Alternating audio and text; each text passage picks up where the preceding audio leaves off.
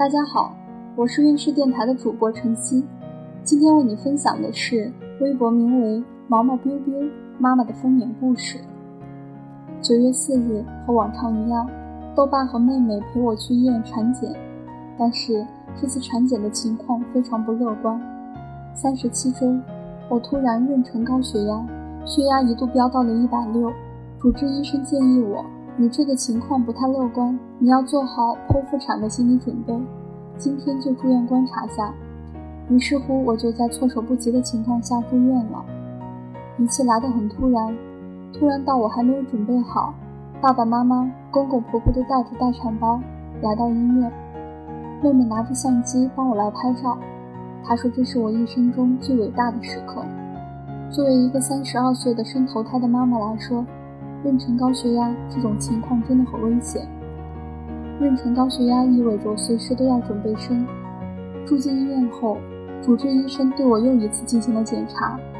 更加不乐观的事情发生了，毛豆的脐带绕脖三圈。脐带绕脖意味着我基本不能顺产了。之前所有自然生产的准备全都泡汤了。妊娠高血压加脐带绕脖，我那一刻的脑子都是懵的。完全没法思考。主治医生再三让我马上剖，毫无思想准备的我极度犹豫，因为考虑到毛豆还差几天足月，剖腹的宝宝从先天上体质都会比较差。为了毛豆和我自己，我都想尽力试试顺产。焦虑与无奈，我思考了很多，从措手不及到后来，我也慢慢的变冷静。我觉得我必须要立马做决定了。最后一刻。面对血压周而复始的不稳定，我必须生下毛豆了。我看着豆爸，握紧豆爸的手说：“我决定了，咱们剖腹吧。”就这样，面对身体的现实，我最终还是选择剖腹了。在大家担心的目光下，我被推进了产房，换上病服，躺在病床上。妈妈在我手心放了东西，妈妈说这是她求来的平安符。手术的时候一定要全程的握着。我被推进产房，豆爸在门口走来走去，我能感受到他的坐立不安。护士进来准备推我走的时候，豆爸握着我的手说：“媳妇，别怕，我会一直陪着你的。大家都在等待这个小小生命的降临。”进了手术室，上午还活蹦乱跳的我，下午一点半就躺在了手术台上。马上我就要和我的小毛豆见面了。躺在手术室的那一刻，我本以为我会很紧张、很害怕，但是我却意外的很激动、兴奋、开心。是不是我以后不能穿露脐装了？助产士安慰我说：“只要后期保养好，疤痕会消掉的。”我这才放心。我再三和主任说：“我要漂亮，务必剖得完美一些。”贺主任一直安抚我情绪，让我不要担心。然后麻醉师就给我打了麻药，打麻药真的好疼啊！这个时候我真的有一点点紧张。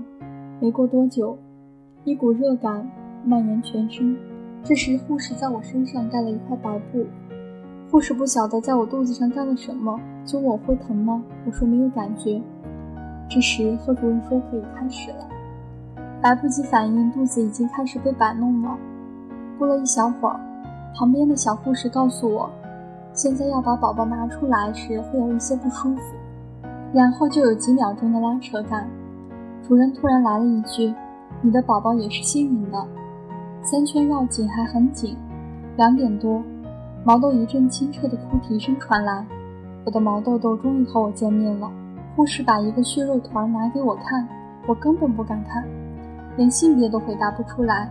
护士叫我勇敢一点，看一眼回答：男孩还是女孩？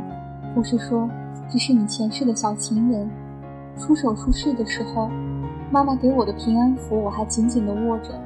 我自己是半睡半醒的情况，但是能隐约听到有人在喊我的名字，感觉妈妈和婆婆哽咽的说话声，感觉到毛豆爸握着我手的温度。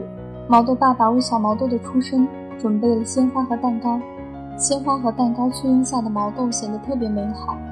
那一刻。我所有的焦虑和不安瞬间都不见了。妈妈把毛豆抱给我，放在我身边。我看着毛豆，真的是好小一只呀，满脸的褶子。怪不得说刚出生的宝宝都像猴子。我问妈妈，它怎么那么小只？妈妈说它只有三十七周，所以很小，才五点五斤。那一瞬间，我第一反应居然是我的孕期胖了四十多斤，毛豆才五点五斤。原来那三十多斤肉都长在我身上了。只有自己经历了生产，你才能真正感受到妈妈这个身份的伟大。女子本弱，为母则刚。现在对于这句话更加有同感。进产房的那一刻，我觉得那是我这辈子最坚强的一刻。就在那一瞬间，我真正意识到自己当妈妈了。我会永远记住这个时刻。虽然你满脸的胎泥，虽然你只是个五点五斤的小家伙。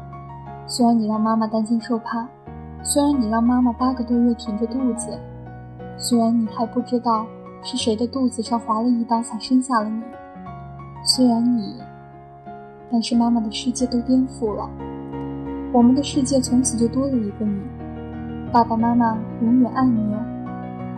今天的孕势分娩故事就分享到这里了，孕势陪伴宝宝成长。在微信公众号和微博中搜索“院士”，有更多的孕育知识和故事等着你哦，谢谢。